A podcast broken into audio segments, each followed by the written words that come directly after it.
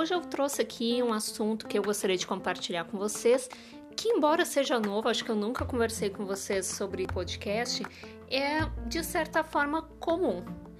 Então hoje a gente vai conversar sobre uma seguinte situação. Uma pessoa veio me procurar para utilizar os materiais que eu uso em cursos na escola dele. Ele queria utilizar esses materiais que eu faço uso aqui dentro de uma educação pública, né, materiais ah, que são registrados para uso dentro da instituição, ele queria pegar esses materiais e utilizar na escola dele. Só que é uma escola particular, ele tem uh, fins lucrativos.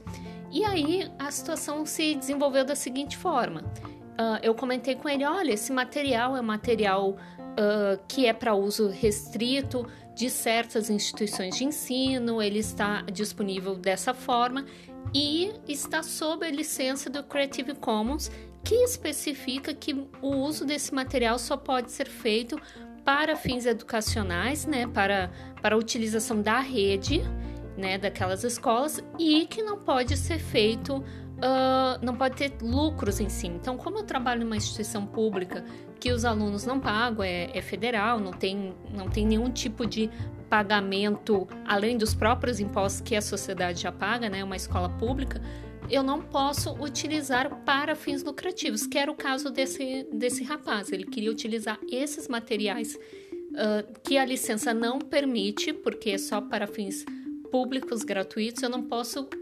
utilizar ele para ganhar dinheiro, mesmo que seja um apoio, né? O professor iria, né? A escola iria apenas como um suporte, mas ela está lucrando com isso. Então tudo isso foi explicado para esse professor, mas ele não aceitou. A escola que ele está buscando não aceitou a resposta e disse: Mas com quem que eu falo para conseguir uma liberação? Afinal, eu conversei já com a escola Y, que também fica na mesma cidade que eu resido, e ela me autorizou. Como assim vocês não vão me autorizar? E aí então as pessoas né, acabam uh, não entendendo o processo do Creative Commons, que é a licença pelo qual este material, este e todos os outros materiais que a gente faz uso aqui estão sobre. Então, todo material, seja um livro, seja um vídeo, ele pode estar ou sobre a licença do copyright ou ele está sobre a licença do Creative Commons. Se o material não diz nada, não tem nenhuma coisa especificada, a gente subentende que ele está no copyright. Ou seja, tudo que está no copyright me impossibilita fazer uma reprodução ou fazer uma adaptação para utilizar independente de qual seja o meu objetivo, se é com fins lucrativos ou não. Ou seja, eu não posso pegar, por exemplo, um livro e simplesmente sair utilizando no meu curso. Até a gente falou esses dias, né, num dos episódios, sobre a questão do, do domínio público. Então, uma coisa é eu republicar uma história de domínio público, outra coisa é eu republicar um livro que tem copyright que se baseia, né, que traz a história de domínio público. Então, são coisas diferentes. Aqui é a mesma história. Então, se não tem nada escrito, é copyright. Se é copyright, eu não posso redistribuir. Isso implica, por exemplo, que eu não posso sair baixando o material que está na internet e republicar, né, redistribuir no meu curso, na minha plataforma, no meu ambiente virtual. Isso é proibido também. Quando eu trabalho dentro dos recursos educacionais abertos, né, dentro do REA, que é poder ter a, a, a opção de conseguir buscar o material e adaptar as minhas necessidades educacionais. Isso dentro da educação é muito frequente, né? A gente compartilha muito entre os colegas os materiais, mas raramente a gente vai deixar exatamente o material igual. A gente vai adaptar porque é um nível de uh, diferente de ensino que eu estou trabalhando, ou o material é muito grande, eu quero só pegar uma parte, ou o material às vezes é muito pequeno, eu quero incorporar mais coisas. Então, dentro da perspectiva do REA, dos recursos educacionais abertos, eu trago todas essas possibilidades. Mas para isso, esse material precisa estar dentro do Creative Commons.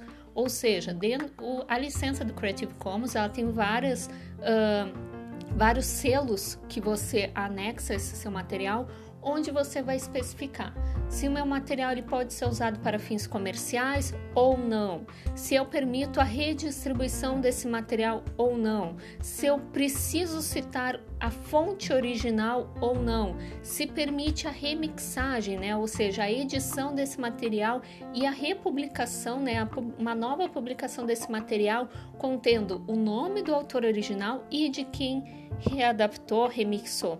Então, o Creative Commons nos dá essa possibilidade enquanto uh, materiais educacionais, né? Para a gente fazer essas adaptações que o professor tanto precisa na sua sala de aula. Mas nesse caso da história que eu trago para vocês, o material já estava ali especificado, dizendo que não pode ser usado para fins lucrativos. Eu posso redistribuir, eu posso fazer alguma adaptação de formato, mas eu não posso utilizar de forma alguma para fins comerciais, onde eu vou ter qualquer lucro em cima daquilo. Então, isso as pessoas precisam entender e não basta assim, ah, com quem que eu vou entrar em contato? Alguém vai ter que me dar autorização. Nem sempre você vai ter autorização, né? Nem sempre você pode dar. E isso a gente também vai ter que ter cuidado, porque às vezes a gente pegou o material que era Creative Commons, nós readaptamos, remixamos, e aí a gente vai lá, distribui esse material e diz, olha, pode usar. Então, cuidem bem isso, né? Existe toda uma parte legal para você ou para sua instituição não estar fazendo errado. Esse é o nosso último episódio da terceira temporada aqui dos nossos podcasts. Então, espero que vocês tenham gostado de tudo isso que a gente tenha conversado nesse último mês, principalmente. E não se esqueça, se você tiver alguma dúvida, alguma sugestão, alguma crítica, o nosso contato é eaddadepressão.gmail.com. Até a próxima!